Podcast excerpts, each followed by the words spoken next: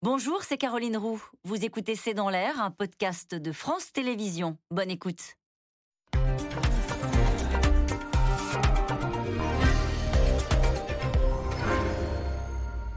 Bonsoir, soyez les bienvenus dans C'est dans l'air. Cela fait six mois depuis cette semaine qu'Emmanuel Macron a été réélu président de la République.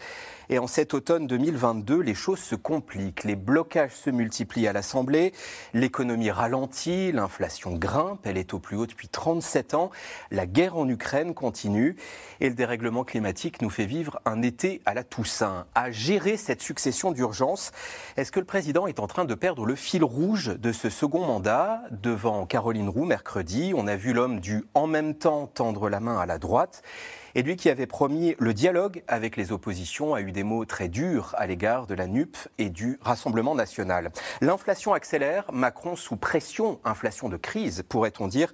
C'est le titre de notre émission ce soir. J'attends vos questions, SMS, Internet, réseaux sociaux. Quatre invités pour y répondre. Yves Tréhard, éditorialiste et directeur adjoint de la rédaction du Figaro. Votre édito cette semaine, c'était mercredi, avait pour titre Drôle d'atmosphère. Neila Latrousse, vous êtes chef adjointe du service politique de France Info. Gaëlle Mac, directrice déléguée de la rédaction de Challenge, à la une de Challenge cette semaine. Il y a ce chiffre, 90 milliards par an, le vrai coût de la transition écologique. Et Bernard Sananès, politologue, président du cabinet d'études de conseil et institut de sondage ELAB. Vous arrivez nanti d'un sondage très instructif sur les six mois écoulés. Ces six mois, si vous deviez les résumer en une formule, Neila Latrousse, qu'est-ce que vous diriez? En une formule. Moment de réflexion. Euh, alors, je sais pas en un mot, donc déjà c'est plus facile. En une formule, pour, pour l'instant, c'est six mois où on peine à voir pourquoi le président euh, souhaitait un deuxième mandat. Oui. Pourquoi cela? Parce que euh, les grands thèmes qui ont été posés, euh, notamment au soir du second tour au pied de la Tour Eiffel dans son discours de la victoire, qui étaient euh, en gros l'éducation, la santé et je me souviens plus du troisième thème, n'ont pas donné lieu non plus à une accélération de réformes et pardon l'écologie. et l'écologie n'ont pas donné lieu à une, à une accélération ou un déploiement de projets dès le début du quinquennat. Sur la santé, on y reviendra. On a le sentiment semaine après semaine que les soignants, les paramédicaux font état d'une crise qui s'aggrave. sur l'éducation globalement, la rentrée se fait sur euh, ces, signalements euh, à la laïcité dans les écoles et pas vraiment sur euh, le projet du président de la République, à savoir de d'écrire ou d'installer l'école de demain. Et sur l'écologie, il y a une succession d'annonces, effectivement, un plan de sobriété en juin, depuis une loi sur les, énergies renouvelables. Quel calendrier donné président entre-temps, mais effectivement, un CNR, un Conseil national de la refondation, qui est censé aussi permettre d'enclencher tout un tas de grands projets. Mais pour l'instant, on voit beaucoup d'annonces, mais on peine à voir très concrètement la France verte de demain la nation verte, pour reprendre l'expression d'Elisabeth Borne, à quoi elle ressemblera concrètement? Vous dites, Yves Tréhard, il fait du pointillisme, Emmanuel Macron. Je pense que le grand mot, enfin le mot, grand mot, attendez, c'est un peu prétentieux. Le mot pour moi, c'est incertitude. Incertitude, il est dans une, euh, dans une phase d'incertitude. Mm. Euh, pourquoi? D'abord parce que la réalité d'aujourd'hui n'est absolument pas la réalité dans laquelle il a gagné l'élection présidentielle. L'élection présidentielle, on voyait que ça commençait, euh, l'économie commençait, euh, il y avait quelques nuages, euh, il y avait cette guerre qui venait d'éclater en Europe, mais les choses étaient encore assez positives et le vocabulaire qui était utilisé d'ailleurs était assez positif de la part du président de la République. Et là, on se retrouve au pied d'une récession, dans une guerre qui n'en finit pas, qui ne va pas finir, et des crises qui s'accumulent, qui s'accumulent, qui s'accumulent. Et donc, le président de la République, il a ce contexte-là. Et il a une deuxième chose, c'est que il ne sait absolument pas comment prendre la société française. Cette société, il a été payé pendant cinq ans pour le voir, elle est éruptive. Mmh. Elle est éruptive, la moindre chose, eh bien, la fait partir en, grève, la fait partir euh, dans les rues, et euh, il sait que c'est très compliqué euh, pour la dompter. Mmh. Ça, c'est la deuxième, la deuxième chose. La troisième chose, c'est qu'il n'a pas une majorité avec lui. Et ça, c'est très important. Il a une majorité relative. Et cette majorité relative, elle est aussi dissipée. On le voit, on va en parler d'ailleurs. Elle n'est pas uniforme, elle est protéiforme, elle n'est pas complètement derrière son, les quelques idées qu'il a. Donc il n'a pas de cap. Pour dire la vérité, il n'a pas de cap. Il a une chance, une chance, c'est qu'il n'a pas une opposition unie. Il a une opposition euh, protéiforme aussi, elle, euh, qui pour le moment euh, ne joue pas groupée. Euh, et c'est là le sujet. Euh, pas de cap, c'est ce que semblent penser aussi les personnes que vous avez interrogées, Bernard Sanon. Oui, tout à fait. On a près de 6 Français sur 10 interrogés entièrement après l'émission, mais encore une fois, pas seulement des téléspectateurs, mais un échantillon représentatif de, de, 1000 Français, 58% qui pensent qu'Emmanuel Macron n'a pas de projet, de vision pour le pays. Et ce qui est intéressant, c'est de voir qu'au début du quinquennat précédent, quelques mois plus tard, un peu plus tard, on était un an après, les chiffres étaient inversés. Donc ça veut dire qu'il y a 15 points d'écart entre aujourd'hui et le début du quinquennat. Parce que j'allais dire que l'on, à l'époque, on soit fan d'Emmanuel Macron ou pas, même ses opposants, lui reconnaissaient un cap. Il le critiquait, mais il disait voilà, il a un projet, ce n'est pas le nôtre, on le combat. Et dans l'électorat, on voyait ça. Des gens qui nous disaient non, on n'est pas pour Macron, mais on sait ce qu'il veut faire. Là, effectivement, je rejoins Yves sur ce, ce point-là. Cette absence de cap, on, cherche un peu la marque de fabrique finalement de ce quinquennat. Quand Emmanuel Macron a été élu, il a été élu sur une promesse, comme on dit en communication, marketing politique, qui était le président réformateur, transformateur. Puis pendant la crise Covid, il a essayé, a-t-il réussi ou pas, c'est un autre débat, d'être le président protecteur. Voilà. Aujourd'hui, on ne sait pas très bien ce qu'il est. Cette marque de fabrique de ce second quinquennat est difficile à lire pour les observateurs, mais aussi, je crois, vraiment pour les Français. Euh, avant d'interroger Gaël Mac, euh, un trait de caractère euh, positif lui reste reconnu, c'est celui du dynamisme. Tout à fait. Voilà. Il y a effectivement, il y a quelques reculs sur son image personnelle, sur euh, des traits, euh, par exemple la représentation de la France à l'étranger. Euh, et il a une grande faiblesse, c'est maintenant sur la capacité à rassembler. Il y a un Français sur cinq seulement qui considère qu'il peut rassembler. Mais sur le dynamisme, effectivement, une petite évolution aussi positive sur la capacité à faire bouger les choses, peut-être un impact de l'émission, mais on voit bien que son image s'est légèrement dégradée. L'émission de mercredi sur France 2 avec Caroline Roux. Je, voulais souligner le dynamisme parce que parallèlement, il y a un procès quasiment en chiracisme qui est fait, Gaël Mac, au président de la République. Oui, ben, il y a une certaine accusation d'un arrivé, un peu comme le, mandat de Jacques Chirac, euh, sur, à l'immobilisme, un certain immobilisme. Bon, ben, c'est clair qu'il est entravé par cette majorité relative après avoir raté en fait son élection législative euh, finalement en juin, il y avait deux possibilités. On voyait qu'il hésitait un peu entre ces deux possibilités, qui étaient ou construire un peu des, majorités par projet, euh, tantôt avec des gens de, droite, du centre, un peu des écologistes, des socialistes, ou alors euh, finalement essayer de s'adjoindre la droite, mmh. vraiment les républicains. Maintenant, je pense que depuis que lundi, le Rassemblement national a voté la motion de censure de la NUP et que la NUP a avoué clairement ne pas s'en sentir tellement gêné euh, et que mercredi, euh, depuis son discours mercredi, où il n'a pas cessé de faire des appels du pied à droite républicaine, il a repris le vocabulaire de Nicolas Sarkozy, le mérite, le travail, l'ordre, euh, il a relancé voilà l'idée d'une alliance, voilà ce, ce, terme d'alliance. Donc maintenant, je pense qu'il y a une sorte de clarification et son sujet est plutôt effectivement de d'essayer de co-gouverner en partie avec euh, LR. Et ce sera le cas notamment pour la réforme emblématique des retraites. C'est là qu'on verra si ça fonctionne. Eh ben, ce sera l'objet du, prochain plateau avant de, voir le, premier sujet de la rédaction de C'est dans l'air. Euh, Yves Tréhard disait tout à l'heure pays éruptif. Qu'est-ce que vous voyez, vous, voilà, dans, ce sondage? Est-ce qu'il y a de la lassitude? Est-ce qu'il y a de la colère? Est-ce qu'on a un pays prêt à descendre dans la rue dans le contexte actuel? Qu'est-ce qui apparaît? le, premier mot, quand on, c'était pas cette semaine, mais il y a 15 jours, on, a posé avec cette question, et ça n'a pas bougé d'ailleurs depuis plusieurs mois. Quand on demande aux Français c'est quoi les émotions que vous ressentez en premier, le premier mot, c'est très intéressant, c'est la lassitude. Ensuite, c'est la nostalgie. Ensuite, c'est la colère. Voilà. Et donc, pour l'instant, la lassitude. C'est ça la drôle d'atmosphère. Pour l'instant, la lassitude l'emporte encore, j'allais dire, sur la colère. Jusqu'à quand? Ça, personne ne peut le dire. Et dans cette latitude, il y a quelque part l'idée aussi d'une forme de résignation. Les Français savent qu'ils vivent et qu'ils vont vivre des moments difficiles. Puis le président de la République le leur a dit au retour des vacances. Hein, c'est la fin de l'abondance, les temps vont être difficiles. Et c'est comme si, je prends cette image, c'est comme si vous savez qu'il y a une grosse vague qui va arriver devant vous et vous dites, mais la vague va être tellement haute qu'on pourrait être englouti. Et on voit bien que notamment sur tout ce qui est, on, en reparlera sans doute aussi tout à l'heure, anticipation économique, anticipation sur sa situation personnelle, il s'installe à nouveau dans le pays, je dis à nouveau parce que ça avait beaucoup diminué, s'installe à nouveau l'idée que le pays va mal, que la France va mal et que sa situation personnelle est menacée. Et en matière justement d'anticipation, il y a justement cette majorité relative que le chef de l'État n'avait pour le coup pas du tout anticipé. Et ceux qui lui ont euh, parlé euh, euh, là à la rentrée de septembre, qui lui ont parlé cet été notamment, disaient qu'il avait, il avait mis trois mois quasiment à comprendre qu'en réalité, il n'avait plus les manettes.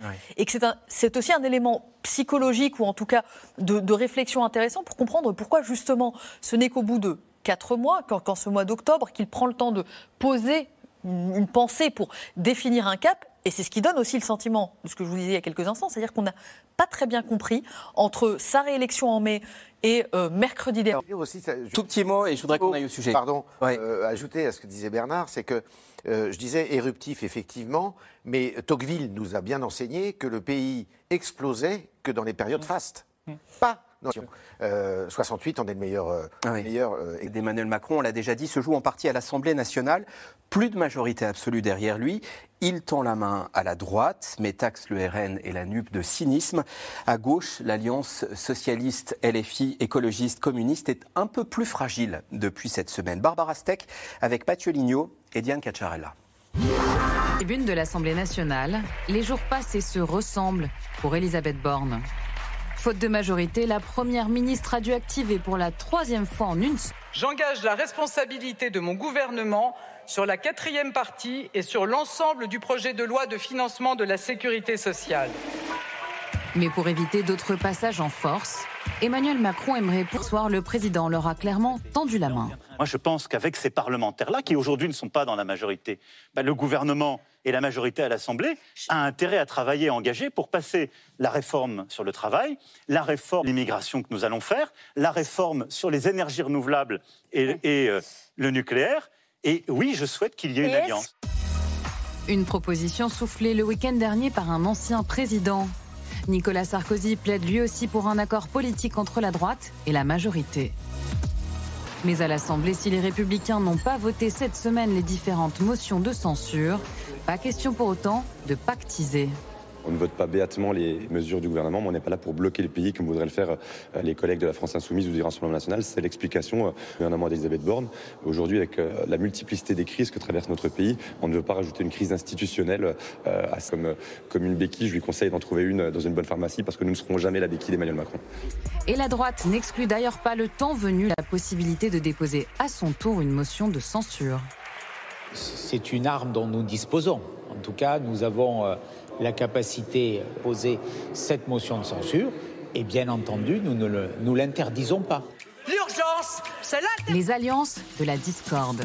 Quant à la surprise générale, le Rassemblement national vote la motion de censure proposée par Luc Mélenchon. Ce qui me met en colère, c'est le cynisme et c'est le désordre. C'est ça ce qui s'est passé. C'est qu'ils ont prouvé une chose, ils n'ont pas de majorité. Mais ils ont surtout prouvé quoi? Qu'ils étaient prêts socialistes, écologistes, communistes et LFI à se mettre main dans la main avec le Rassemblement national, alors qu'il y a la guerre en Europe, qu'il y a la crise. Les esprits s'échauffent. À l'Assemblée nationale, Gérald Darmanin s'emporte lui aussi contre la France insoumise. La vérité, monsieur le député, c'est que vous vivez grâce à l'opposition avec l'extrême droite. Nous avons tous vu, nous qui sommes présentés aux élections législatives, à quel point au second tour, vous n'avez pas appelé à faire barrage à l'extrême droite.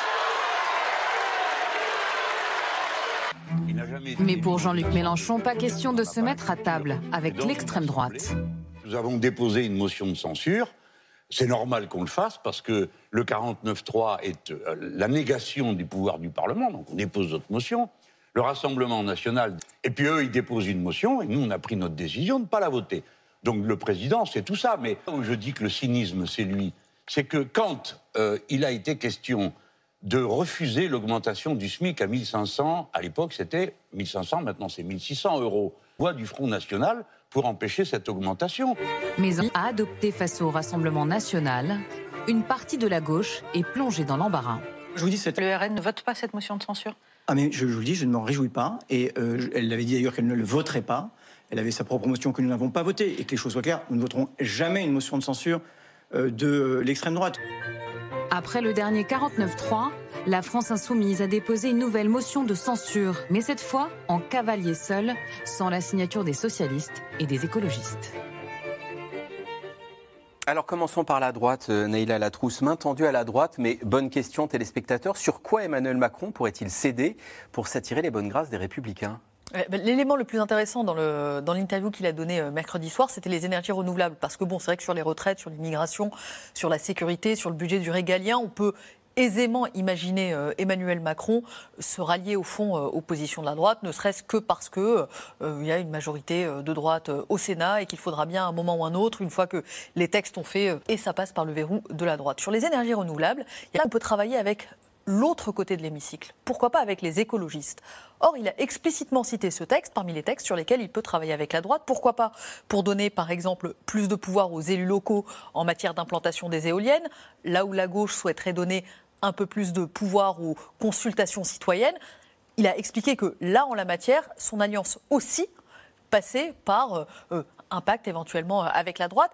Et pour moi, c'est l'élément qui, euh, plus que tous les autres, en réalité, signe la, la signature du, du en même temps, parce que c'était le premier texte qui arrivait sur lequel il pouvait y avoir une majorité qui se construisait avec euh, euh, d'autres d'autres parlementaires que ceux vers lesquels il se tourne habituellement. Et par les développer les énergies renouvelables, les élus locaux à droite, ils ne sont pas forcément favorables. On se souvient de Xavier Bertrand pendant la campagne des. des- qui a évolué Ouais. sur, la question, euh, sur la question des éoliennes. Donc, euh, euh, au sein de la Macronie, on, on regarde ces élus évoluer favorablement en faveur justement d'un mix énergétique un peu plus diversifié, mais en tant qu'élus locaux, et la droite a un certain nombre d'élus locaux, conserver euh, la décision, euh, ou en tout cas être sollicité et avoir euh, une sorte de, veto in fine sur l'implantation ou non d'un certain nombre de, champs éoliens dans, leur commune. On va voir dans un instant avec Bernard Sananès que l'opinion trouve que Macron penche à droite. Est-ce que c'est le cas? Oui, Madame la directrice enfin, déléguée là, de Challenge. Je, je pense que Bernard euh, a certainement des informations là-dessus, mais en tout cas, euh, clairement, je pense que quand on regarde les préoccupations majeures des Français, il y a le pouvoir d'achat, donc on pourrait se dire, bon, ni droite ni gauche, euh, voilà. Ensuite, il y a les questions d'environnement, bon. Euh, et que n'adresse pas énormément la gauche, bien que Naïla dit que la droite, pardon, bien que Naïla dise qu'elle change un peu d'avis. Euh, là, pour, sur ce point, je veux juste dire que la France est le seul des 27 États européens qui n'a pas respecté son engagement concernant les énergies renouvelables. Euh, on a raté notre barre en 2020. Euh, Emmanuel Macron va se rendre à la COP 27 le 7 novembre. Il va falloir qu'il ait quand même quelque chose à dire. Euh, voilà. Et après, il y a quand même les questions de sécurité, d'immigration, qui arrivent tout de suite après dans les préoccupations. Et là, euh, il a fait des annonces sur le régalien, sur une prochaine loi à venir sur ce point. Donc euh, voilà, je pense qu'en tout cas, savoir si la France pense à droite, c'est une chose, mais les électeurs, eux, penchent à droite, dans le sens où les électeurs sont plutôt des personnes âgées, euh, etc., qui sont plutôt euh, à droite. Donc ça, oui, pour les électeurs. Alors, ça amène deux questions, Bernard Sananès. Est-ce que l'opinion est à droite? Et euh, ce ce détail de votre sondage qui dit qu'effectivement, cette opinion, elle trouve que Macron penche. Cet été, au lendemain des élections législatives, euh, il y avait plus de Français qui considéraient qu'Emmanuel Macron était au centre, que sa politique était au centre, qu'elle n'était à droite. Il y avait 10 points d'écart. Eh bien, ça s'est inversé depuis, euh, depuis la rentrée. On Ça fait a deux donc, fois que vous nous dites que ça s'inverse. Voilà, donc il, note. il- il- il se passe des choses. Il y, a, il y a une chose qui ne bouge pas beaucoup, mais on y, on y reviendra tout à l'heure. Donc on a à droite et 40% au centre. Même dans l'électorat de Macron, euh, on voit cette évolution-là.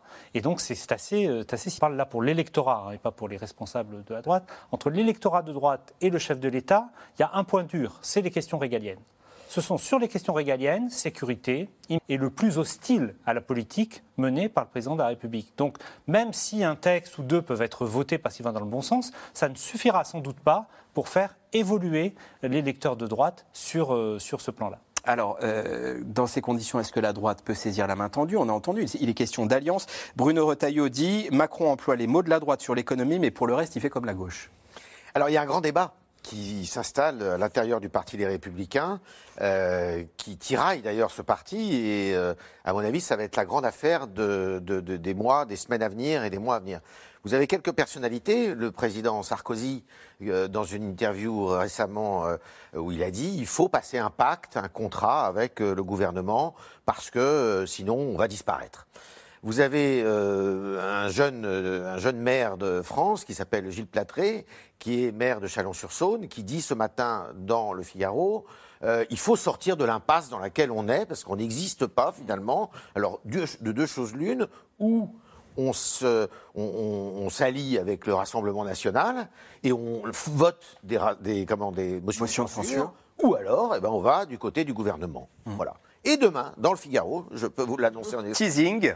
Pardon, mais euh, bon, ça existe. C'est Jean-François Copé, qui est une personnalité qui ne change pas de discours parce qu'il l'a dit plusieurs fois, mais il le dit clairement. Il dit voilà, il faut sortir de là, il faut passer un, un pacte de gouvernement avec euh, l'exécutif, et puis euh, en 2025-2026 sortir de là euh, parce qu'il sera le temps de la campagne. Et il n'a pas tort. Pourquoi? Euh, Vu de la droite, j'entends. hein, il n'a pas tort. Pourquoi? Parce que le président de la République n'a pas les moyens, il ne peut pas se représenter en 2027. Et ça Pas va plus, être une- pas plus de mandats successifs. ça va être une guerre de succession terrible derrière lui. Bruno Le Maire, Gérald Darmanin, qui ne disent pas la même chose l'un et l'autre d'ailleurs. Édouard Philippe. Alors, un, un- comment, un- une tête euh, issue des rangs des Républicains, vraiment, même si elle a pactisé avec le gouvernement à ce moment-là, elle pourrait euh, très bien concourir, si vous voulez, euh, en disant bah, c'est finalement la vraie droite, c'est moi, c'est pas Monsieur Le Maire. Et dans les pour, les contre, l'alliance, c'est 50-50 Non, non, pour le moment, euh, la- si- je ne crois pas me tromper en disant que la majorité des LR, mais on va voir ce qu'ils vont dire lors de leur, leur, euh, leur campagne, là, euh, sont plutôt pour rester indépendants, pour pas. euh, mais ils sont, dans- ils sont quand même dans une impasse, on l'a très bien vu. Mais parce que dans le même temps, euh, euh, ce qui- est assez curieux, c'est que l'interview de Nicolas Sarkozy dans le journal du dimanche appelait Emmanuel Macron jours, à franchir le Rubicon, mais en disant euh, deux choses franchir le Rubicon sur le fond, c'est-à-dire dire il faut qu'Emmanuel Macron allie sa matrice idéologique à celle qui est majoritairement celle des Français, donc il faut qu'il parle au peuple de droite, pour euh, résumer euh, un peu le propos euh, de Nicolas Sarkozy. Bon, ça, c'est ce qui a été fait effectivement mercredi soir avec tous les propos je suis le parti de l'ordre, etc., en, refusant aussi sur, les questions économiques la logique d'augmentation de salaire, en disant c'est pas comme ça qu'on fait, il faut ménager l'emploi, il faut ménager l'entreprise, etc. Donc de ce point de vue-là, la matrice idéologique a évolué, ou en tout cas le discours a évolué dans le sens conseillé par Nicolas Sarkozy. Mais sur l'alliance, Nicolas Sarkozy ne recommande pas une alliance au cas par cas sur certains textes. Non, non, Il réclame un pacte de gouvernement. un contrat de gouvernement. Et pour le coup, Emmanuel Macron a dit que la droite vote mes textes Ouais.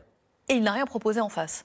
Et donc là-dessus, il ne, pour le coup, il ne fait que la moitié du chemin et c'est ce qui explique sans doute aussi que les républicains eh ben, disent bah, il n'a pas complètement franchi le Rubicon, donc ce n'est pas non plus à nous de le faire. Ils, ils se voient toujours, tous les, les- les deux Ils se parlent en Macron tout cas, ils, se, ils se parlent.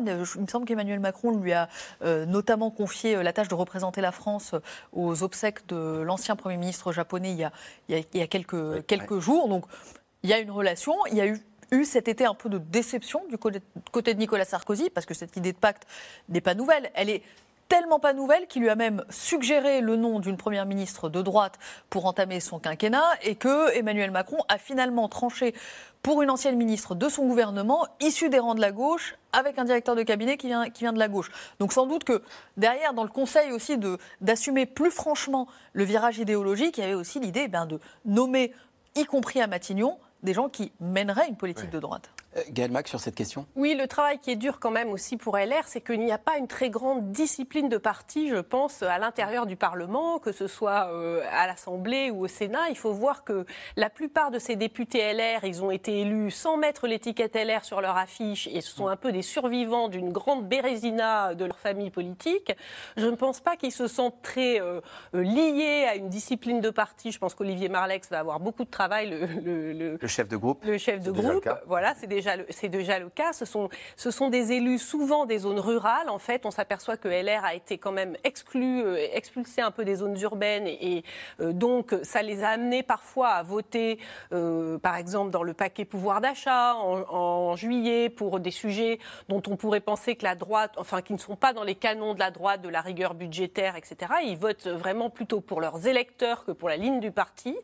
Et je pense qu'au Sénat, qui a toujours eu plus de liberté aussi que l'Assemblée c'est également le cas. Donc, euh, euh, on peut s'attendre à des réactions euh, surprenantes. Bernard Sananès. Oui, il s'est passé quand même un fait politique qui déclenche, au-delà de l'interview de Nicolas Sarkozy, la réponse d'Emmanuel Macron. C'est le fait que Marine Le Pen fasse voter les députés RN pour euh, la censure déposée par la France Insoumise et la NUPES. C'est un événement politique très important. Ça veut dire que ce qui ne s'est produit en France qu'une fois devient tout d'un coup une hypothèse complètement impossible. Elle n'est plus complètement possible, impossible à une condition, c'est que LR la vote. Ou c'est un autre cas de figure. On fait de la- un peu de la vie parlementaire fiction. Si LR, un jour, sur un sujet dépose une motion de censure, on peut imaginer assez nettement que, évidemment, la NUPES et le RN aillent la voter, et ça fait plus de 300 députés, 302, je Donc crois. la menace est devenue plus crédible La menace ces derniers est devenue jours. plus crédible. Et donc finalement, que fait Emmanuel Macron mercredi soir? Il prend acte du fait qu'il n'y a pas de majorité durable sans LR. Quand elle prend ses fonctions, on va faire des majorités de circonstances, etc. Et on a euh, beaucoup de gens qui ont dit, mais finalement, ça a marché en 1988. Il ne faut pas oublier, en 1988, il manquait à Michel Rocard 15 voix. La gauche avait 275 voix. Pour aller à 289, il en manquait 14 plus 1, 15 voix de mémoire. hein. Aujourd'hui, il en manque 50. Donc, un accord individuel, un accord sur un texte ne suffit pas. Il faut un accord politique, et c'est ça qu'a acté Emmanuel Macron mercredi soir. Euh, alors, du sujet qu'on vient de voir, est-ce que oui ou non, LFI a modifié le texte de sa motion de censure pour qu'il puisse être voté par le Rassemblement national? Est-ce que Naïla Latrousse, on a la fin mot, le fin mot de cette histoire? Alors, nous, des textes d'émotion que France Info s'est procurés en comparant les différentes versions, il n'y a pas, première version du texte n'est pas écrite par la France Insoumise. Le fil des Au sein de cette NUPES, euh, il y a un partage des rôles, donc il a été considéré pendant la rentrée que la France insoumise avait pris le lead d'une certaine façon, si vous me passez cet anglicisme, sur euh, la marche contre la vie chère et l'inaction climatique, que le Parti socialiste avait euh, euh, pris les devants et, et avait porté à bras le corps l'histoire du référendum. Il fallait aussi laisser un peu d'espace aux partenaires écologistes et donc leur a été confiée la première avec l'ouverture de la session parlementaire. Donc en réalité, c'est les écologistes qui ont écrit la toute première version de la motion de censure. Il y a eu ensuite des échanges. Effectivement, ce texte, c'est bas. Nous avons eu à France Info, le, le mot immigration qui avait été évoqué n'a pas été ajouté. En revanche, demeure pour l'instant un questionnement. Est-ce que, au cours des discussions informelles qu'il y a pu y avoir dans les couloirs de l'Assemblée entre les députés, est-ce que certains de la France insoumise ont poussé à avoir un texte le plus consensuel possible, en laissant entendre que finalement, ce n'était pas si grave si le Rassemblement national le votait? Ça, on a beaucoup de mal à avoir euh, des versions concordantes entre euh, les différents euh, députés qui, composent cette, alliance des gauches.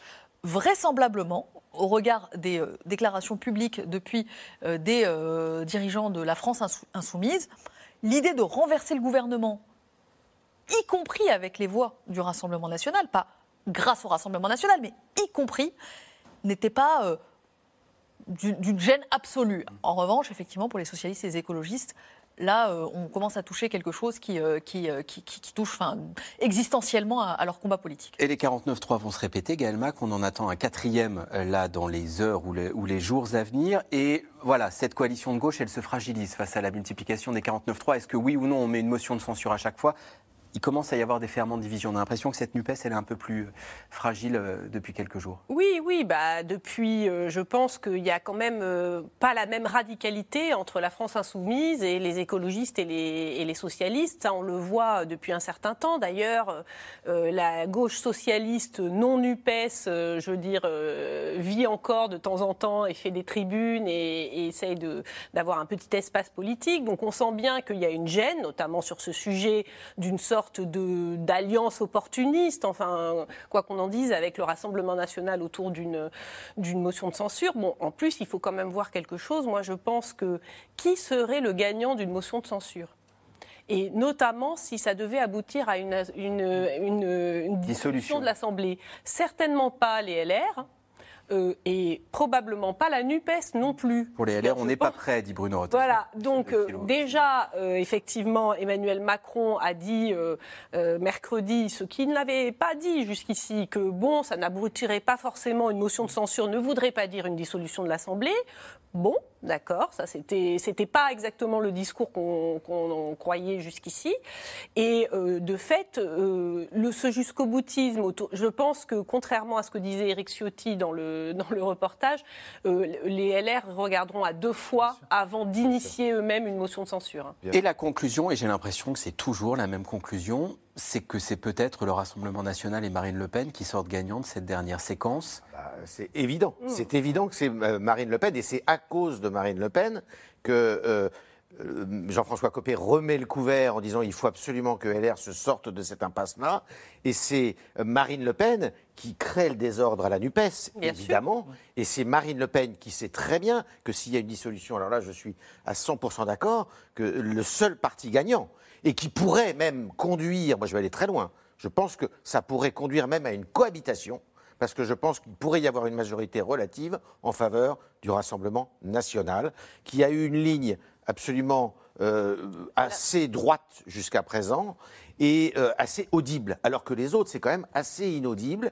Et en tous les cas, ce qui est sûr, c'est que LR, et c'est pour ça que, euh, à mon avis, Nicolas Sarkozy et Jean-François Copé font cette proposition, il dit si jamais il y a une dissolution, eh ben, de toute manière, vous passez euh, à, la trappe. Ça, c'est sûr. Ce qui, est, ce qui est intéressant aussi de, de suivre, Un petit c'est derrière la bataille sujet. euh, parlementaire, Oui. il y a une bataille d'opinion. L'opinion, euh, les Français ont choisi finalement cette majorité relative. On s'est étonné, mais c'est eux qui ont fait ce choix-là. Et ils ont envie que ça marche pour l'instant. On a toujours, hein, depuis le, le début, depuis le vote législatif, 7 Français sur 10 qui disent euh, on est satisfait de fait qu'il n'y ait pas de majorité absolue, qu'il y ait une majorité relative. Et ce qui implique une chose, c'est qu'ils renvoient dos à dos l'utilisation du 49-3, ils y sont opposés, c'est traditionnel, hein, les Français y sont toujours opposés, mais également l'opposition systématique. Donc on ne sait pas dans trois mois, dans six mois, dans 15 jours, à qui la responsabilité du désordre euh, incomberait. Les Français jugeront responsable du fait que ça n'ait pas marché qui Les oppositions ou le gouvernement Ça, c'est la grande inconnue. Et ça peut avoir un impact évidemment sur un résultat d'une éventuelle législative. Alors, en tout cas, pendant que le climat se brouille à l'Assemblée nationale, le climat économique se dégrade. Les dernières euh, données de l'INSEE le confirment. L'économie française ralentit inéluctablement. Quant à l'inflation, même si elle reste moins importante que chez nos voisins, elle grimpe 6,2% sur un an en octobre. C'est du jamais vu depuis 37 ans. Constance Meyer avec Laszlo Gelabert et Diane Cacciarella. C'est un bol d'air qui était attendu depuis des semaines dans cette boulangerie. Est-ce qu'il faut que je te remonte des baguettes euh Non. L'État a annoncé la mise en place d'une nouvelle aide, baptisée amortisseur. Un dispositif pour les petites et moyennes entreprises, jusqu'alors exclues du bouclier tarifaire. À partir du 1er janvier, le gouvernement prendra en charge une partie de leurs factures. On avait un peu de mal à, à se faire entendre du gouvernement. Maintenant, euh, oui, on se sent rassuré et à, à voir euh, ce que ça va donner euh, dans les détails et puis euh, pour combien de temps ça peut durer. Si on peut passer de, de- de- ne serait-ce que de 10 000 euros à 5 000 euros, euh, forcément ça va nous soulager- bien sûr, c'est c'est indéniable. En attendant les aides de l'État, Jean-Yves Boulier a fait les comptes. Il a dû augmenter sa baguette de 5 centimes et réduire sa production pour essayer d'amortir des coûts toujours plus importants. C'est lui qui consomme le plus. Là, à cette heure-là, bah, d'habitude, toute la matinée, on a les quatre soldes allumés. Et là, on n'allume qu'une solde de façon à économiser au maximum. Euh, Malheureusement, on est forcé de subir. Donc euh, il y a un moment où euh, bah, c'est plus possible. Quoi. Hor- Hormis le, prix de l'énergie, euh, il y a toutes les matières premières qui ont explosé. Donc tout ça mis bout à bout, oui, ça, ça devient très compliqué. L'inflation aussi accélère et atteint un nouveau record depuis 30 ans à 6,2% sur un an.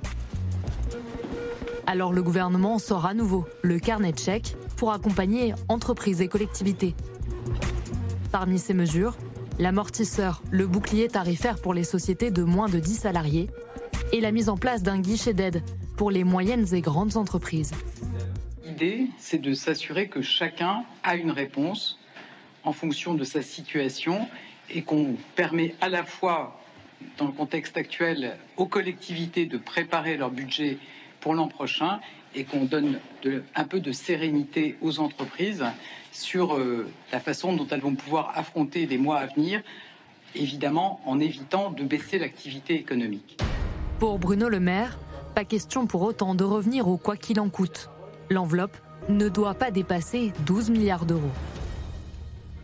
L'intégralité de ces aides pour les entreprises est financée et n'aggrave donc pas le déficit et euh, la dette. Dans la situation actuelle et à la suite des décisions prises par la Banque centrale européenne, je redis que nous sommes à l'euro près et que nous devons être vigilants sur les dépenses publiques.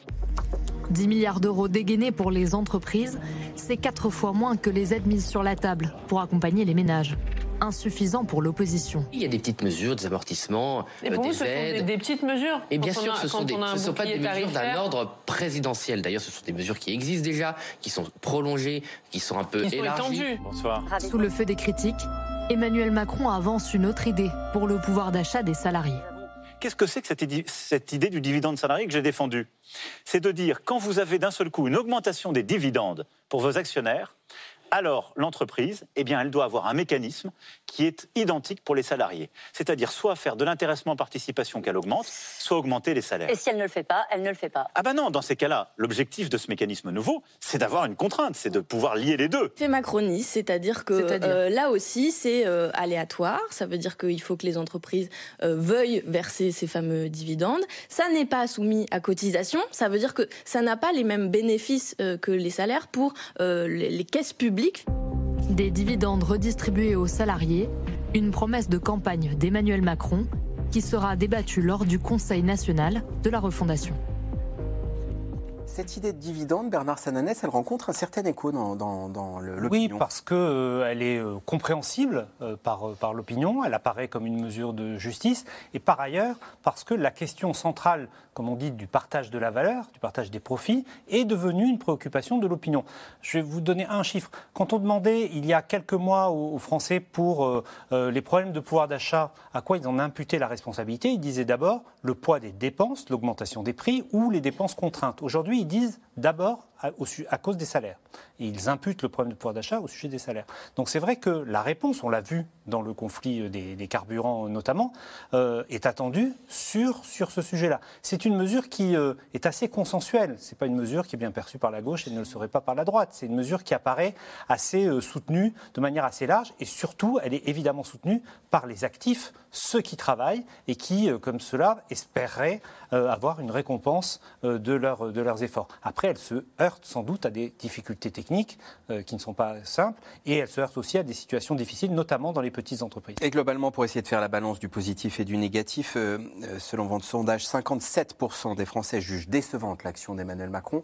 Les annonces faites euh, mercredi devant Caroline Droux sont, sont jugées plus positives. Tout à fait. Les annonces sur le, sur le pouvoir d'achat, sur le dividende salarié, sur les médecins retraités sont jugées positives, à une exception près, on en reparlera peut-être, la réforme des retraites. Question téléspectateur Gaël Mac, est-ce qu'il y aura un arbitrage Emmanuel Macron va devoir faire des choix. Est-ce qu'il va privilégier la défense du pouvoir d'achat ou la compétitivité de nos entreprises? Vaste sujet de politique économique, vous avez deux minutes. Pour le moment, il a privilégié euh, le pouvoir d'achat des ménages, hein, puisque euh, en fait l'ensemble du bouclier tarifaire, donc euh, c'est 47 milliards d'euros quand même pour euh, 2021, 2022, 2023. Euh, il y a eu aussi l'échec énergie pour les plus modestes, les, les ristournes sur le prix des carburants. Euh, il y a eu le paquet pouvoir d'achat qui a été voté en juillet. Il était principalement en faveur des ménages, euh, de nouveau. Alors maintenant, euh, l'Allemagne a, euh, décla- enfin, a, unilatéralement, du jour au lendemain, décidé qu'elle allait consacrer 200 milliards d'euros euh, à un espèce de vaste, bou- vaste bouclier tarifaire qui allait également aider les entreprises. Et les entreprises françaises, on, on avait des reportages au JT tous les jours sur les boulangeries, euh, sur les petites PME, sur Duralex ou telle ou telle entreprise qui allait passer au chômage partiel parce qu'elle n'arrivait pas à faire face à ses factures d'énergie. Bon, ben là, l'État a mis 12 milliards sur la table, euh, 10 milliards pour les entreprises et 2 milliards pour les collectivités, enfin 10 milliards en tout cas sur la table pour aider les entreprises euh, à payer en gros entre 40 à 50 de leurs factures. Est-ce que les trous qu'il pouvait y avoir dans la raquette ont été comblés avec les annonces d'hier? Euh, alors oui, mais euh, parce qu'effectivement aujourd'hui, avant, il n'y avait que les toutes petites entreprises, en gros, qui, bénéficiaient du bouclier tarifaire comme les ménages. Et puis d'un autre côté, il y avait les entreprises énergivores, le- la sidérurgie, les cimenteries, qui consomment beaucoup d'énergie, qui avaient des aides spécifiques sectorielles. Au milieu, il y avait quand même tout le champ des entreprises, en gros, PME, entreprises intermédiaires, même des assez grands groupes qui n'avaient pas d'aide particulière. Donc là, maintenant, ou alors elles avaient accès à un fonds très compliqué euh, sur lequel personne n'allait parce qu'il y avait trop de critères d'éligibilité. Donc là, effectivement, avec ces 10 milliards, ce qu'il espère, c'est combler tout ce, cette, euh, aider les entreprises. Mais je rappelle que ça fait 10 milliards pour les entreprises, 47 milliards pour les ménages. Donc euh, Et Yves Tréhard, que ce soit les mesures pour les entreprises ou, ou pour les ménages dont Bernard Sananès nous disait que celles-ci sont approuvées, évidemment que tout le monde applaudit, il s'agit de dépenses. On est toujours en fond dans le quoi qu'il en coûte et personne ne lui reproche, en tout cas dans l'opinion. Non, bien sûr. Alors, parce qu'on a, euh, je reprends euh, la, la balle au bon par rapport à l'Allemagne, c'est que euh, l'inflation, on est beaucoup moins, et beaucoup, nous donne beaucoup moins d'u- d'urticaire qu'aux Allemands. Aux Allemands, pour des raisons historiques, il faut impérativement lutter contre l'inflation. Or, si on lutte contre l'inflation, eh ben, on met à mal la croissance, d'une certaine façon.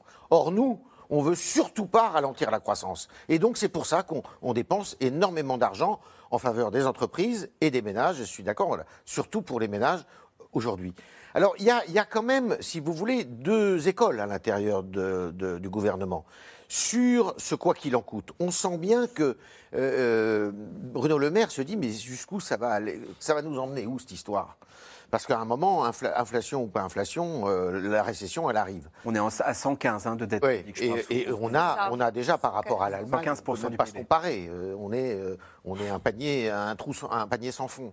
Donc euh, lui, il est très inquiet de ça. Euh, Madame Borne et d'autres ministres sont beaucoup plus, euh, je dirais, euh, euh, voient plutôt le consommateur, euh, ont une vision qui est un peu, un petit peu différente. Mais à mon avis, il y a un sujet qui va vraiment diviser et qui commence à diviser le gouvernement, c'est l'histoire des super profits. Je ne sais pas si ça va pouvoir tenir longtemps, parce que ça, c'est une, chose qui est très compréhensible par l'opinion. Et les super profits, évidemment, que les oppositions, toutes les oppositions, et y compris d'ailleurs à l'intérieur des, des républicains, ce qui est assez cocasse, eh bien, disent il faut, il faut taxer pour redonner. Et on a appris ce soir que le parti Renaissance, parti présidentiel, allait réfléchir à un travail, je cite la dépêche de Ben, l'agence rendez-vous France. Presse, sur les super Et dividendes. c'est qui Renaissance? C'est le par- parce que c'est pas sûr que tout le monde le sache. Parti présidentiel. Parti du président Voilà. de la République. Et ça, il y a une guerre entre Monsieur le Maire qui a dit si jamais on taxe les super profits, il a fait mine de dire bah moi je m'en vais. Et Madame Borne qui a dit moi je suis ouverte à la discussion. Donc ça, ça va être un vrai sujet que le président de la République va devoir arbitrer. Et cela, on a parlé du clin d'œil plus que du clin d'œil, de- de- du bras tendu à la droite euh, dans l'émission. C'est vrai que cette mesure pourrait être, elle, même si elle est largement elle aussi soutenue par l'opinion, pourrait être plus qu'un clin d'œil à la gauche vis-à-vis de la gauche. Euh, sinon, on relève les points importants de cette interview de mercredi. Les retraites. Est-ce que les petites concessions faites par Emmanuel Macron, disant bon, si c'est pas 65 ans, ça peut être 64 ans euh, l'âge de départ, à condition qu'on allonge la durée de cotisation parallèlement. Est-ce que ça peut changer la donne? Est-ce que ça peut débloquer euh, euh, l'opposition des syndicats?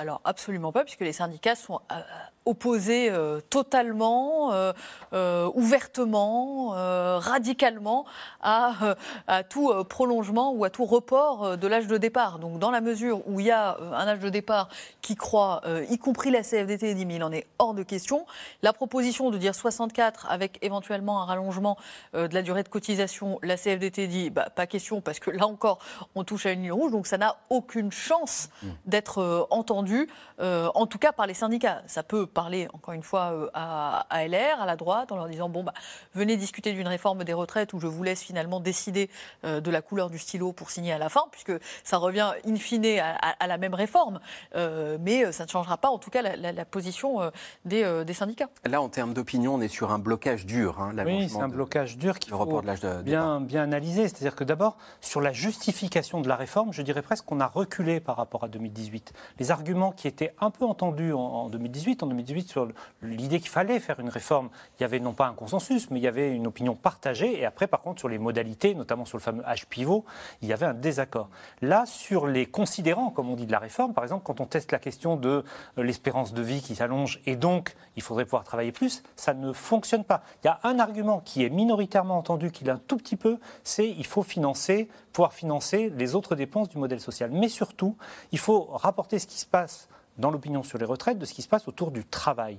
L'idée du travailler plus est aujourd'hui une idée contestée et l'idée du travailler plus longtemps est une idée qui est également contestée. Vous avez une grande partie euh, des actifs qui disent ben non, travailler plus longtemps, ce n'est pas possible. Et notamment chez les plus jeunes qui en plus ajoutent un codicile qui est de dire de toute façon, comme on pense que le modèle ne sera pas équilibré, on va travailler plus longtemps, mais on sait qu'on ne touchera pas nos, nos retraites. Donc on voit que sur le sujet retraite, notamment chez les actifs, le cœur de ceux qui travaillent, l'opposition est, est- est- est très forte. Alors le Figaro d'Iftréar mettait ce titre à la une ce matin, comment la hausse des prix change la vie des Français. Eh bien, reportage auprès d'une de ces Français, elle est auxiliaire de vie dans l'Essonne, l'une de ces travailleuses de première ligne, si souvent évoquée pendant le Covid. La voiture est indispensable pour elle, le carburant coûte cher et elle se demande si elle va pouvoir longtemps vivre de son métier. Anne Maquignon et Diane Cacciarella.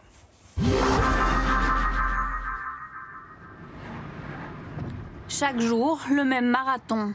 Une course contre la montre pour Solange Ambrosio, auxiliaire de vie depuis six ans. Là, j'étais chez une dame, j'ai commencé ce matin. Donc je suis arrivé chez elle, là je vais chez une autre personne. Après j'ai une coupure. Ensuite je recommence vers 15h euh, chez une autre personne. Donc on voit pas mal de gens dans la journée. C'est comme ça notre métier à nous. Il est 11h. Elle rend déjà visite à sa quatrième patiente. Bonjour. Bonjour. Ça va? Oui, ça va. Ok. Vous êtes bien réveillé hein? Les auxiliaires de vie, à la fois compagnie pour une promenade, aide au ménage, au repas, à la toilette. Ce jour-là, Solange Ambrosio emmène Madame Martin faire ses courses. Ça y est, Madame Martin? Et les chaussures? C'est pas froid, mais il faut avoir un truc lent. Faut le mettre quand même. Oui, allez-y. Oui, mettez-les, hein, vous n'allez pas sortir comme ça. Enfin prêtes, elles ont maintenant une heure top chrono pour remplir le caddie. Dans les rayons, Madame Martin hésite. T'aimes pas les raisins? L'heure tourne. Mais pas question pour l'auxiliaire de vie de précipiter sa patiente. C'est pas moi qui va choisir à sa place, c'est elle qui fait ses courses et moi je suis là juste pour l'aider. C'est un métier de patience aussi. Ouais, c'est un métier du cœur. Les courses enfin terminées. Retour à la maison pour Madame Martin. Et retour sur les routes pour Solange Ambrosio. Elle ne compte même plus les kilomètres qu'elle parcourt. Chaque mois, 200 euros rien que pour le carburant. Son entreprise lui donne une compensation minime, 39 centimes par litre. Alors elle garde les yeux rivés sur le prix à la pompe. Il y a les ristournes du gouvernement, mais quand ça va, ça va s'arrêter, on ne sait pas combien on va payer les litres. Je suis sûr que ça sera à 2 euros et quelques. Ça vous fait peur? Moi, ouais, ça nous fait peur. Ça nous fait peur. On peut se réveiller les matins comme ça, on n'a pas l'argent pour mettre un plein. Elle gagne 1500 euros pour un temps plein. Ces derniers mois, le montant de ses factures a explosé. L'électricité, l'assurance, les courses aussi. Solange Ambrosio vit avec ses trois enfants. Son salaire ne suffit plus. Je me fais un petit omelette. Oui, on fait vraiment attention. Surtout euh, les produits cosmétiques. Euh, déjà, à manger, c'est compliqué. On rajoute pas ce qui est plaisir. Déjà, on achète par nécessité. La privation, oui, on, on s'est pris. Mais je profite quand ils font des promos. Solange a retrouvé un peu d'oxygène au mois de septembre. Un chèque énergie de 100 euros dans sa boîte aux lettres. Pas suffisant pour éviter l'asphyxie. Elle demande simplement à être mieux payée. Est-ce qu'on a besoin vraiment qu'on nous donne tout le temps des aides? On n'a pas besoin de ça. On a besoin qu'ils valorisent notre travail, qu'on soit rémunéré par rapport à ce qu'on fait. Si j'ai mon salaire et que je, je, dépense mon salaire, je me sens valorisé. Mais si j'attends tout le temps qu'on m'aide, c'est comme si je, je suis euh, irresponsable. Les auxiliaires de vie réclament une revalorisation salariale de 8 euros de l'heure pour faire face à l'inflation, mais aussi pour que le métier attire. 25 000 postes sont toujours vacants. Là, on est typiquement, Gaël Mac, euh, avec la, les, les, Français qui souffrent le plus de la, de la hausse des prix et ceux, pour qui elle est le plus violente. Oui, ben, c'est-à-dire là, on est dans une conjonction entre une personne qui a un bas salaire et qui doit rouler beaucoup. Alors ça, c'est vraiment la pire des configurations, effectivement, parce que euh, même s'il y a eu, y a, y a eu un certain nombre d'aides, hein, il, y a il y a des aides pour les gros, les ménages modestes gros rouleurs, il y a une indemnité inflation, il y a un chèque énergie, mais à la fin, euh, il, il n'en reste pas moins que dans ces métiers-là, vraiment, qui sont, faisaient partie vraiment des métiers de première ligne, euh, de ces métiers dont on sait qu'ils nous sont nécessaires, dont on a des pénuries, dont il manque, et pour autant, on ne parvient pas à les payer correctement, euh, à les payer suffisamment. Alors là, l'inflation, à 6%, eh ben, ça, va rester, euh, enfin, c'est un impact vraiment très concret, quotidien, vraiment rude. Et on a une partie des Français qui, dans leurs arbitrages euh, budgétaires, euh, ça devient de plus en plus serré et tendu. Oui, on a par exemple 4 Français sur 10 et 11 points de plus qu'il y a un an à la même époque qui nous disent qu'ils choisissent systématiquement les prix alimentaires les plus bas quand ils font leurs courses. Et ce chiffre est encore plus élevé, par exemple, sur les dépenses de vêtements, euh, de chaussures ou sur les dépenses de loisirs. Si, si je devais résumer, je dirais que ça faisait déjà quelques mois, voire quelques années, évidemment, que la situation, on l'avait vu au moment des Gilets jaunes, était, est très très tendu, quasiment pour une moitié de l'opinion. Hein. Il y a près d'un Français sur deux, 45% en, moyenne ces dernières semaines, qui dit qu'elle ne boucle pas ses fins de mois sereinement, soit parce qu'elle doit se restreindre, soit parce qu'elle doit faire appel à des revenus extérieurs ou, emprunter. Donc cette donnée-là, elle ne date pas d'il y a deux, mois. Cette tendance, elle est là depuis longtemps. Mais il y avait l'idée qu'à un moment, on arbitrait ses dépenses. Aujourd'hui, on renonce. Voilà. On doit renoncer à un certain nombre de dépenses et pas simplement arbitrer et dire je ne fais pas celle-là pour faire celle-là. On est obligé de renoncer, de se dire bien voilà, là, je vais mettre moins de produits dans le caddie, je vais faire moins de déplacements, je vais faire moins de sorties. Et ça, évidemment, ça pèse beaucoup sur une partie de Français.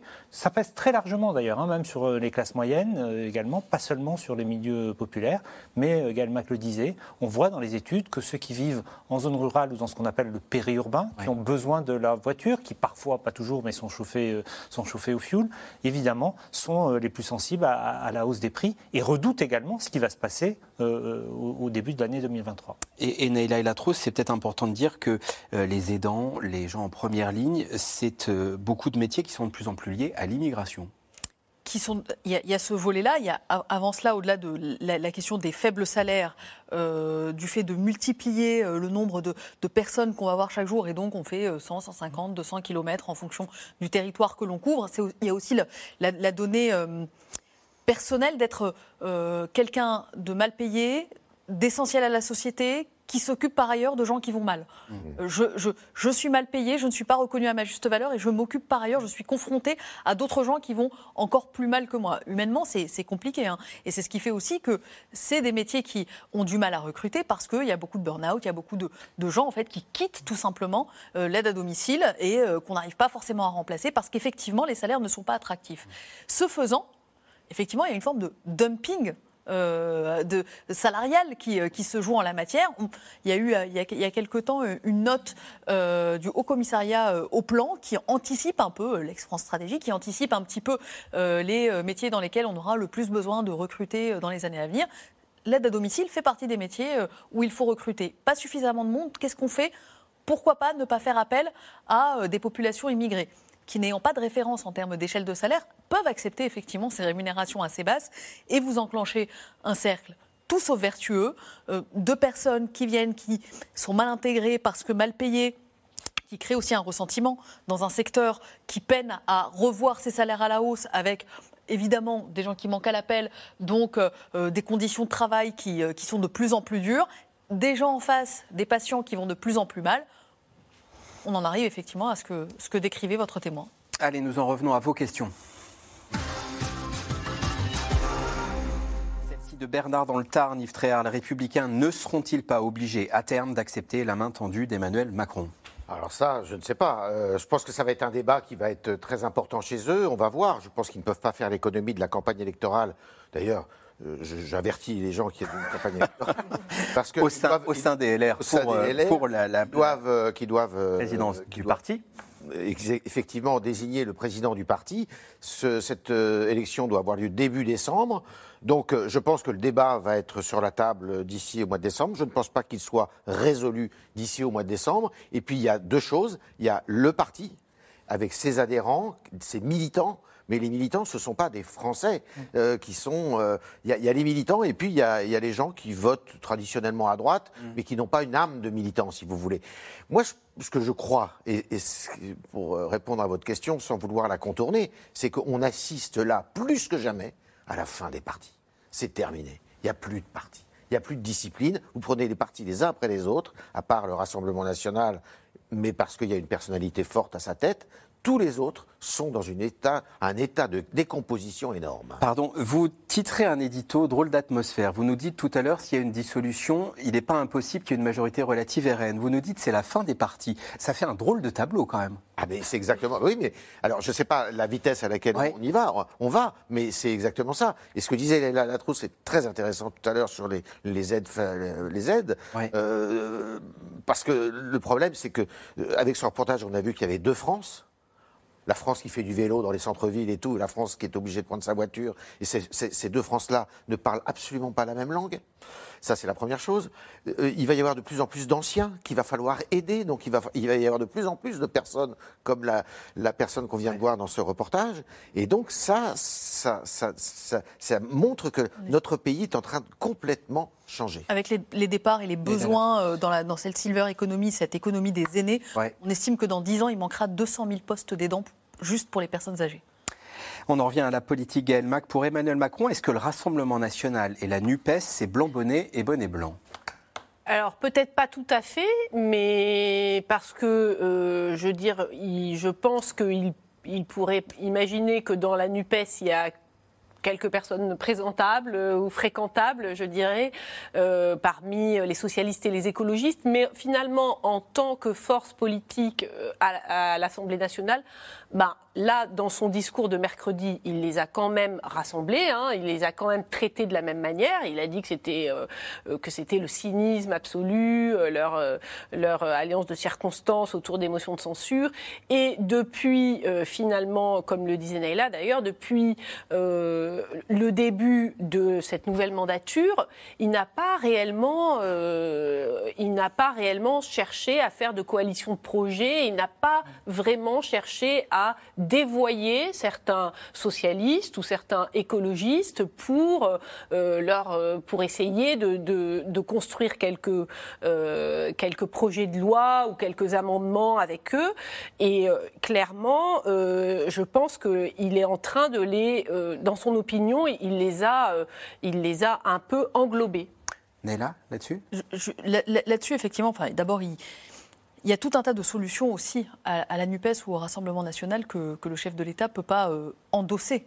euh, en termes d'augmentation euh, du SMIC, en termes, enfin, sur, le, sur le tableau économique, euh, je veux dire, et je, je- je regardais la, la question qui, qui arrivait juste après, Oui. l'indexation des, des salaires sur l'inflation, pourquoi il le refuse, c'est une proposition de la NUPES. Donc là-dessus, effectivement, sans forcément les renvoyer dos à dos, en tout cas en termes de coalition, il y a des raisons évidentes de ne pas faire coalition avec le Rassemblement national, et il y a des raisons de fond qui l'empêchent d'aller euh, chercher euh, au-delà euh, d'un vote d'amendement les, écologistes ou les socialistes ou d'autres forces, de gauche, quoique, encore une fois, j'en reviens sur le projet énergie renouvelable, le projet de loi qui arrive, là-dessus, il y avait peut-être des choses à aller chercher du côté des, des écologistes. Bernard Sananès, pendant combien de temps l'État pourra-t-il aider les ménages et, et les entreprises? On a bien vu parmi les tensions qu'on a mis en lumière pendant cette émission qu'il y avait toujours un appel et un besoin d'aide et en même temps la question de la dette qui creusait. Bien sûr, et on voit bien, l'opinion y est très sensible. hein. C'est faux de dire que les Français ne se préoccupent pas de la dette, etc. On a une situation où 8 Français sur 10 disent qu'ils sont préoccupés. Ils savent bien qu'à un moment, ils savent bien que quand on a une dette dans son ménage, on doit la rembourser. Et donc, que ça voudra dire à un moment, même si le gouvernement euh, a dit depuis le début qu'il n'y aurait pas de hausse d'impôts, c'est une promesse qui, en général, n'est jamais entendue par l'opinion, qui pense que ça se termine toujours euh, par, une, euh, par une baisse d'impôts. Donc ça, Par une hausse d'impôts. Par une hausse d'impôts. Ouais. Ça, c'est le, premier sujet. Le deuxième, c'est que ces mesures, elles sont jugées euh, in- insuffisantes, mais quand même, vous avez une bonne partie de- des Français, à peu près 40-45%, qui disent elles vont dans le bon sens. Et donc, elles vont dans le bon sens, mais elles sont insuffisantes. Et puis, vous en avez 40 à 45%, à peu près la même proportion, qui disent de toute façon, ça ne change rien à ma situation. La question que l'on peut se poser, on parlait tout à l'heure de l'arbitrage de la situ- de la situ de colère. Si ces mesures n'étaient pas en vigueur, est-ce qu'on n'aurait pas déjà basculé dans une situation, je ne vais pas dire d'émeute sociale, mais en tout cas de tension sociale encore plus forte qu'elles sont aujourd'hui? On a vu ce qui s'est passé, y compris euh, dans euh, le mouvement des carburants. L'opinion ne l'a pas soutenu parce qu'une partie des électeurs, dit, de- de- des pas le moment, premièrement. Et deuxièmement, parce que, contrairement au mouvement des Gilets jaunes, la dame qu'on a vue dans le reportage, je ne parle pas d'elle personnellement, mais les, élec- les, les, les- les travailleurs notamment n'ont pas soutenu ce mouvement parce qu'ils considéraient qu'il n'était pas tout à fait le leur. Ce n'était pas une mesure, ils ne se battaient pas contre une mesure prise par le gouvernement, mais c'était un conflit à l'intérieur d'une entreprise. Et donc il n'y a pas eu pour l'instant, à ce moment-là, la jonction entre l'ensemble du monde du travail, contrairement au moment des Gilets jaunes. Est-ce que l'État pourrait réglementer le prix des produits alimentaires de première nécessité, Gaël Mac Ça, c'est un, un débat qui, me semble-t-il, a, a disparu euh, ces dernières semaines. Oui, alors bon, c'est sûr que euh, c'est un petit peu soviétique en soi. Euh, C'est-à-dire revenir à une réglementation, euh, à une administration des prix. Euh, bon, c'est on l'a fait, hein, on a encadré le prix des loyers, euh, le fait de faire finalement un bouclier tarifaire aujourd'hui, c'est une sorte d'encadrement des prix. Euh, je ne pense pas, en tout cas, je pense que le gouvernement n'y songe pas, Euh, et euh, je, ne pense pas du tout que ça soit à l'ordre du jour. Mais pour en revenir à ce qui était dit sur est-ce que l'État euh, peut continuer pendant longtemps à faire ce type de dépenses, la réponse, elle se situe aussi en partie à Bruxelles, hein, quand même. C'est-à-dire que pour l'instant, il y a une espèce de chèque en blanc qui est fait en gros jusqu'à euh, euh, pendant un certain temps puisqu'on a mis entre parenthèses euh, le pacte de stabilité. hein. Je rappelle que normalement, selon les critères de Maastricht, on n'est pas dé- censé dépasser 60% de dette. On est à 114%. Et que les Allemands commencent à dire qu'il faudra quand même un jour penser à revenir dans les clous. Un jour, il Ça faudra quand même rediscuter de ce pacte de stabilité qui va peut-être, dont on va changer peut-être un peu les modalités, mais on va remettre des règles du jeu.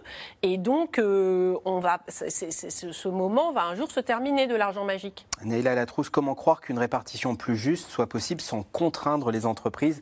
Là aussi, autre arc de tension. Et ça va être très difficile. Ça va être très difficile parce que ça rejoint la question sur l'indexation des, euh, des salaires sur l'inflation. En réalité, ça part du principe qu'il faut prendre aux entreprises pour redistribuer en salaire, mais en le gravant dans un contrat avec des montants à allouer chaque année. Or, un certain nombre d'entreprises disent très bien, j'ai eu une bonne année.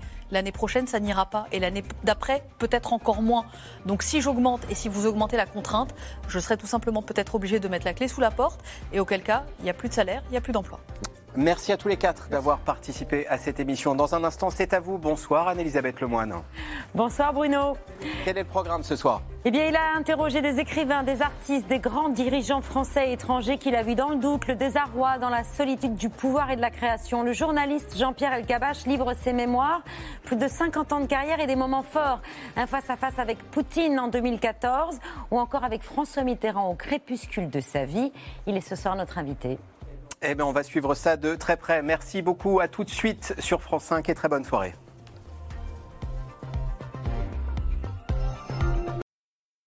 C'était C'est dans l'air, un podcast de France Télévisions. Alors s'il vous a plu, n'hésitez pas à vous abonner. Vous pouvez également retrouver les replays de C'est dans l'air en vidéo sur France.tv.